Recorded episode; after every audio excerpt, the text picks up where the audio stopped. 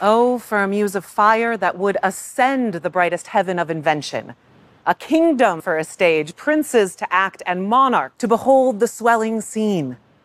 Though, to be totally honest, right now I'd settle for a real school day, a night out, and a hug from a friend. I do have to admit that Wrigley Field does make a pretty awesome stage, though. The words that I spoke at the beginning, oh, for a muse of fire, etc., are Shakespeare's. He wrote them as the opening to his play Henry V, and they are also quite likely the first words ever spoken on the stage of the Globe Theatre in London when it opened in 1599. The Globe would go on to become the home for most of Shakespeare's work, and from what I hear, that Shakespeare guy was pretty popular. But despite his popularity, just four years later, in 1603, the Globe would close for an extended period of time in order to prevent the spreading and resurgence of the bubonic plague. In fact, from 1603 to 1613, all of the theaters in London were closed on and off again for an astonishing 78 months. Here in Chicago, in 2016, new theaters were opening as well. The Steppenwolf had just opened its 1700 theater space. The Goodman down in the Loop had just opened its new Center for Education and Engagement, and the Chicago Shakespeare Theater had just started construction on its newest theater space, The Yard. Today, all of those theaters, as well as the homes for over 250 other theater companies across Chicago, are closed due to COVID 19. From Broadway to LA, theaters are dark, and we don't know when or if the lights are ever going to come on again. That means that tens of thousands of theater artists are out of work, from actors and directors to stage managers, set builders, costume designers. It's not like it's an easy time to go wait tables. It's a hard time for the theater and it's a hard time for the world. But while theaters may be dark, theater as an art form has the potential to shine a light on how we can process and use this time apart to build a brighter, more equitable, healthier future together. Theater is the oldest art form we humans have. We know that the Greeks were writing plays as early as the 5th century BC, but theater goes back before that. It goes back before we learned to write, to call and response around fires, and who knows, maybe before we learned to build fire itself. Theater has outlasted empires, weathered wars, and survived plagues. In the early 1600s, theaters were closed over 60% of the time in London, and that's still looked at as one of the most fertile and innovative periods of time in Western theater history. The plays that were written then are still performed today over 400 years later. Unfortunately, in the early 1600s, a different plague was making its way across the ocean, and it hit the shores of what would be called America in 1619, when the first slave ships landed in Jamestown, Virginia. Racism is an ongoing plague in America, but many of us in the theater like to think we're not infected, or that we are at worst asymptomatic. But the truth is, our symptoms have been glaring on stage and off. We have the opportunity to use this intermission caused by one plague to work to cure another. We can champion a theater that marches, protests, burns, builds. We can reimagine the way our theaters and institutions work to make them more reflective and just. We can make this one of the most innovative and transformative periods of time in Western theater history. One that we are still learning about and celebrating 400 years from now. What we embody in the theater can be embodied in the world. Why? Because theater is an essential service. And what I mean by that is that theater is in service to that which is essential about ourselves love, anger, rage, joy, despair, hope. Theater not only shows us the breadth and depth of human emotions, it allows us to experience catharsis, to feel our feelings, and rather than ignore or compartmentalize them, move through them to discover what's on the other side.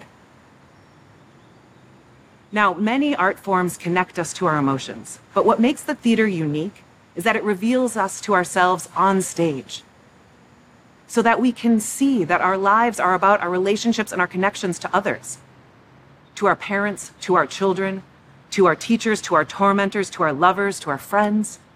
What we do when we engage with theater is we experience in real time, in real space, those relationships and connections changing in the present.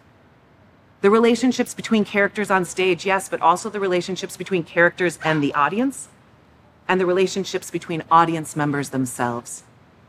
We go to the theater because we seek connection. And when we're in the theater, our hearts beat as one. That's not a metaphor. Our hearts race together, they're soothed together, we breathe together.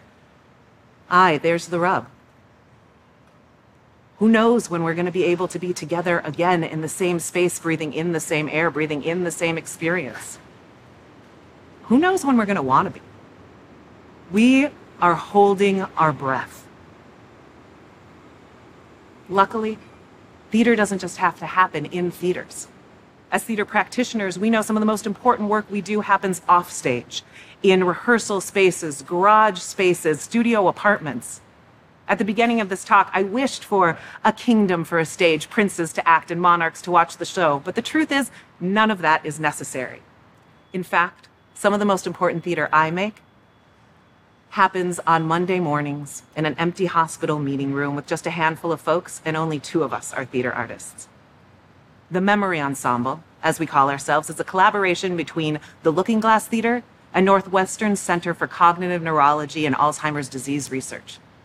We begin each session with a mantra I am a creative person. When I feel anxious or uncertain, I can stop, breathe, observe, and use my imagination. Anyone else feeling anxious or uncertain right now? Let's say it together. I am a creative person. When I feel anxious or uncertain, I can stop, breathe, observe, and use my imagination. Let's look at the first part of that statement I am a creative person. Many of us have been taught that creativity is a talent only some of us have, a skill reserved for artists, inventors, big thinkers that it's not something for regular people with quote unquote real jobs. But that's not true. All humans are innately creative. It's part of what makes us human. And if there was ever a time for us to exercise our creativity, it's now. Not to solve or fix our anxiety and uncertainty, but to learn from it and to move through it. So, the first step is to stop. Well, that's harder than it sounds busy is a coping mechanism that we use to deal with our anxiety and uncertainty. And our society is addicted to it. So we find ourselves making all the TikToks, baking all the bread, taking all the Zoom meetings. Maybe you've even seen that meme about how Shakespeare wrote King Lear during his pandemic, which I think is supposed to inspire us, but instead just makes us feel guilty that we're not creating our own masterpieces right now. You know, in addition to taking care of our children or our parents or our students, our patients, our clients, our customers, our friends, ourselves. So, A, screw that guilt. And B, that's like the opposite of what King Lear is actually about. Towards the end of Lear, one of the main characters, Edgar, says, The weight of this sad time we must obey. Speak what we feel, not what we ought to say. The lesson of Lear is not about pushing or producing or doing what you think you should do. The lesson of Lear is about stopping and taking the time to appreciate who and what you have in your life and discover who you want to be while you have it. We're at an intermission. And intermissions are important because they give ourselves the opportunity to take care of ourselves physically and emotionally. Go to the bathroom, get a snack, get a drink. And also take a moment to feel the weight of what just happened on stage.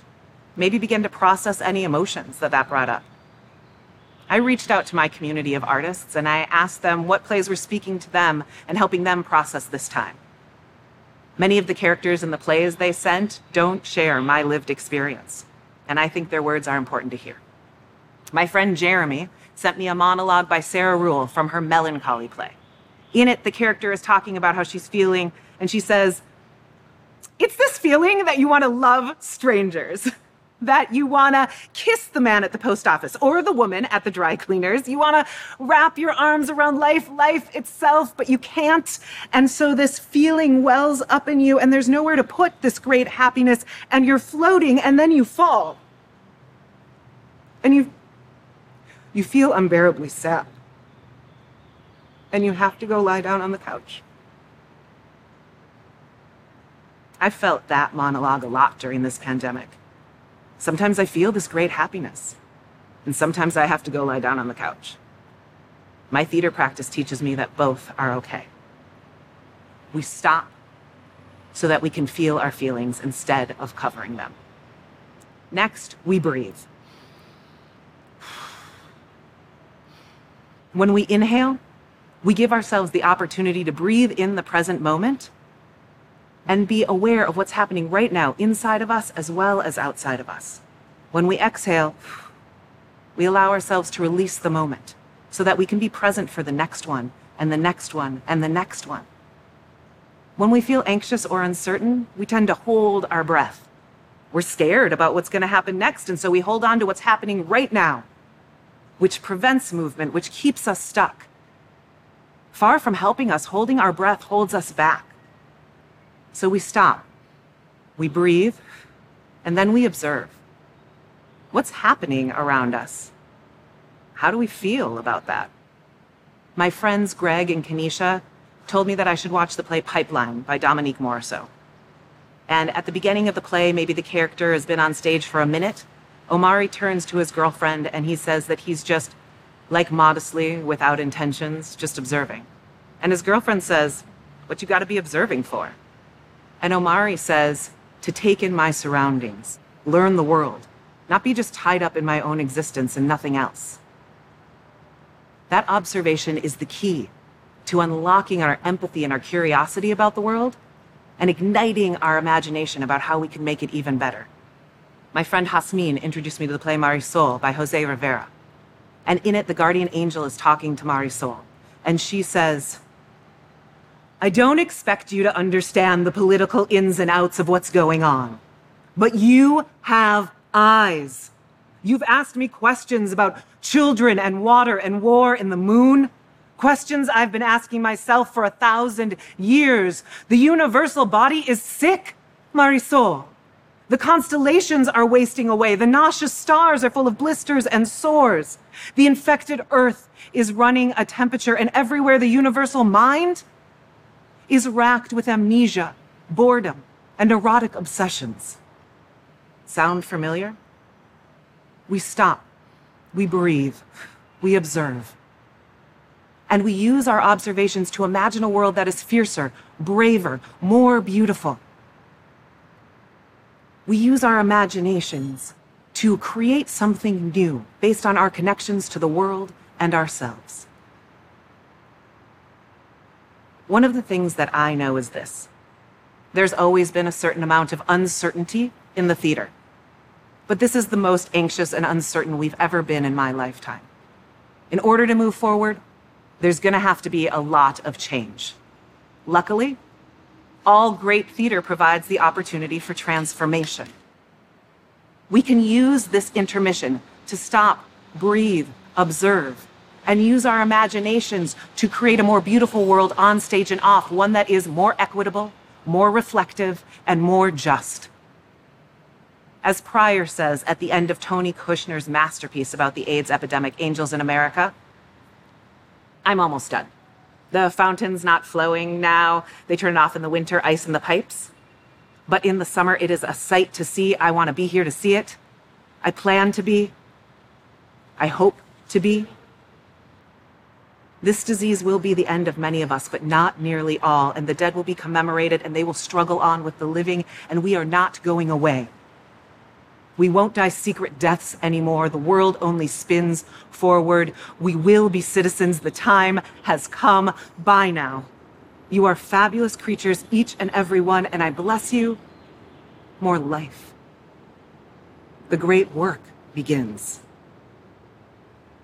The theater has weathered wars, outlasted empires, and survived plagues. It'll continue. I don't know how or when or what it'll look like, but it will and so will we. As long as we do the essential work of staying connected to that which is essential about ourselves, our communities, and our world. The great work begins. Thank you.